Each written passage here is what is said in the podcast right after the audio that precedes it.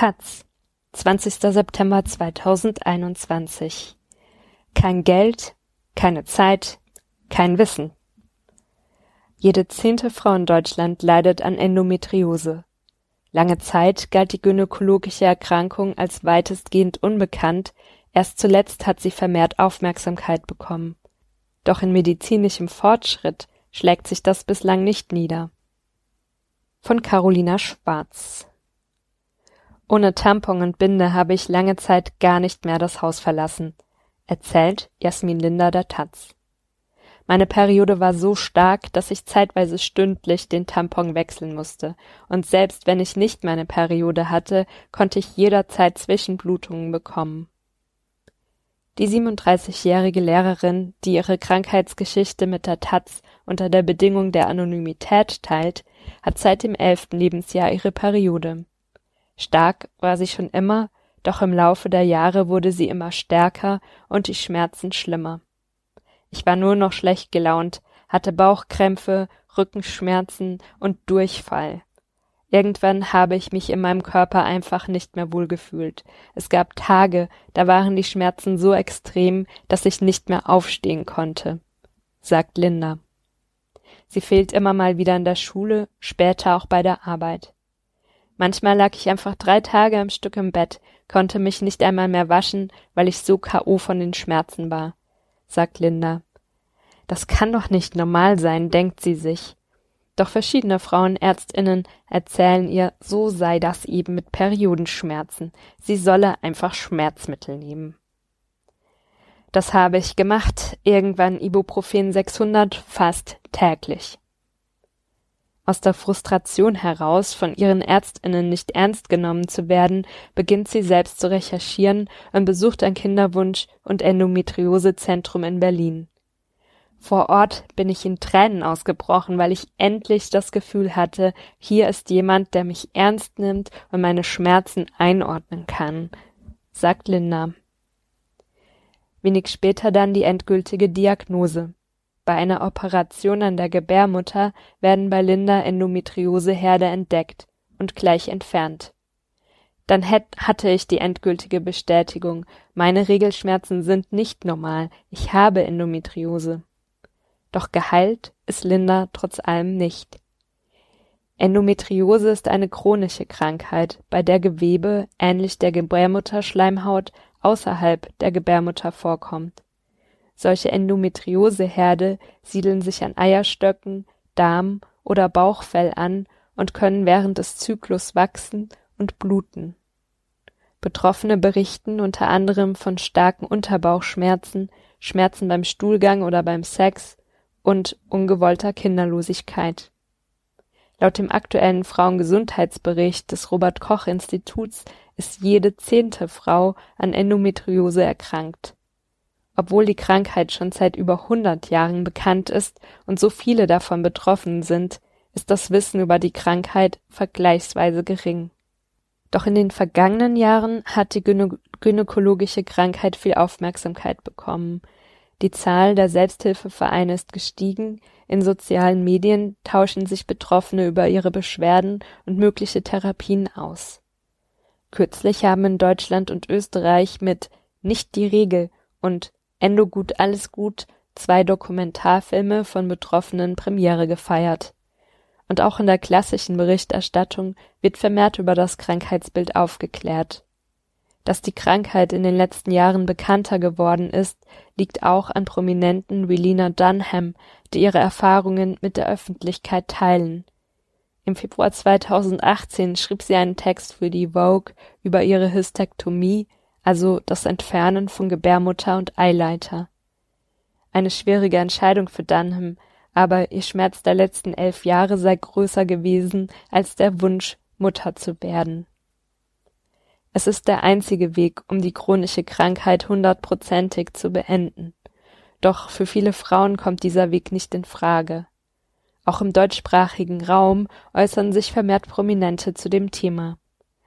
Eine von ihnen ist die ehemalige Germany's Next Topmodel Teilnehmerin Anna Wilken, die in ihrem Buch und bei Instagram von ihrer Krankheit erzählt und dort auch ihren Kinderwunsch behandelt. Die Frage, ob sich die größere Bekanntheit der Krankheit in der Gesellschaft auch positiv auf die medizinische Entwicklung bezüglich Diagnose und Therapieformen auswirkt, beantwortet Sylvia Mexner mit einem klaren Nein. Mexner ist Gynäkologin und Leiterin des Endometriosezentrums an der Charité Berlin. Die Diagnose findet immer noch Jahre verzögert statt, es gibt keine neuen Medikamente und viele Gynäkologen sind noch immer nicht gut geschult, führt Mexner weiter aus. Auch die Endometriose-Vereinigung, eine bundesweite Selbsthilfeorganisation mit knapp 3000 Mitgliedern, sieht wenig Fortschritt in der Forschung und bemängelt vor allem die mangelnde Bereitschaft des Bundes, daran etwas zu ändern. Laut einer Anfrage von Frag den Staat an das Bundesministerium für Bildung und Forschung gab es in den letzten 20 Jahren nur 500.000 Euro Forschungsgelder. Es ist offensichtlich, dass dieser Betrag bei weitem nicht ausreicht, schreibt die Vereinigung in einem 15-stufigen Forderungskatalog, den sie im Juni im Zuge der anstehenden Bundestagswahl an die Politik gestellt hat.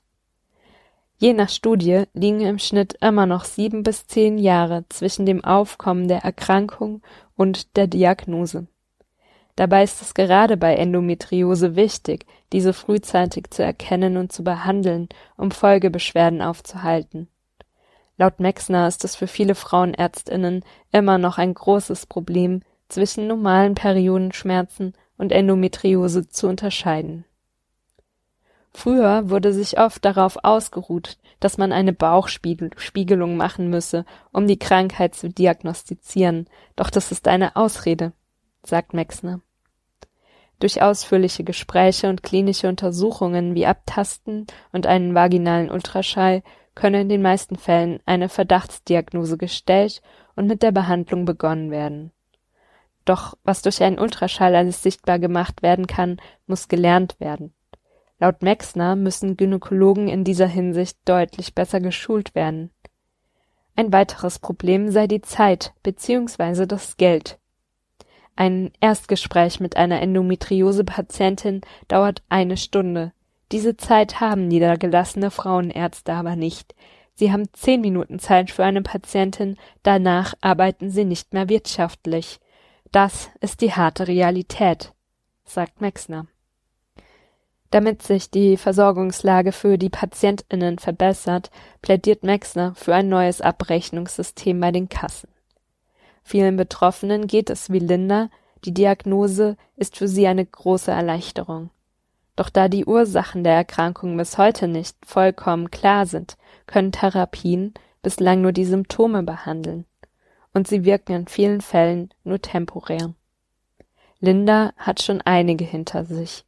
Schmerztabletten, eine operative Entfernung der Endometrioseherde und die langjährige Einnahme der Pille.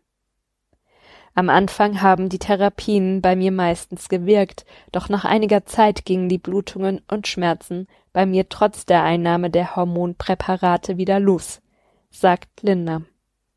Erst nachdem sie Kinder bekommen habe, hat sich die Situation etwas gebessert. Nach ihrer ersten Geburt waren die Schmerzen fast komplett weg. Seitdem sie vor zehn Monaten ihr zweites Kind bekommen hat, sind die Schmerzen wieder da, aber bislang nur während der Periode.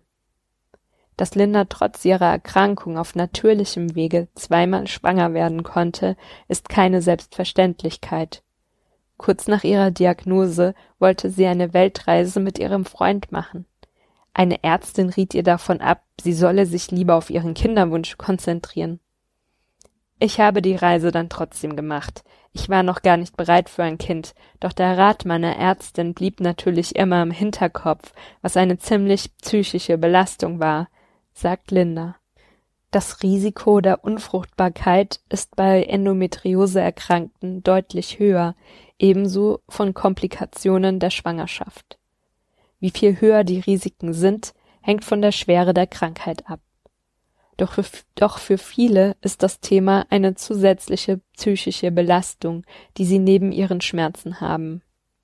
Viele ExpertInnen fordern daher, Endometriose-PatientInnen ganzheitlich zu behandeln, also neben Therapien, die die Symptome lindern sollen, auch Psycho- und Physiotherapie anzuwenden. Mexner sagt, auch eine Ernährungsumstellung oder Yoga können den Betroffenen helfen, weil es ihnen auch ein bisschen Macht gibt, selbst etwas zu tun. Auch wenn noch immer viel Forschung, neue Diagnose und Therapieformen fehlen, gibt es schon eine ganze Menge Wissen zur Krankheit. Doch dieses Wissen muss eben auch bei den neuen Patientinnen ankommen und Diagnosen müssen schnell gestellt werden. Das ist eine Sache, für die Mexner gerade mit KollegInnen kämpft. Sie möchten eine App für junge Frauen entwickeln, die Informationen über den Zyklus und den Regelschmerz sowie Strategien wie Ernährung, Entspannungs- und Sportübungen, die gegen Regelschmerz helfen könnten, liefert. Erkennen die UserInnen der App, dass ihr Schmerz pathologisch ist, sollen sie in ein Früherkennungsprogramm eingeladen werden. Das Programm würde dann ein einstündiges Gespräch mit einer Ärztin und Jugendpsychologin sowie anschließend Ernährungsberatung und Physiotherapie beinhalten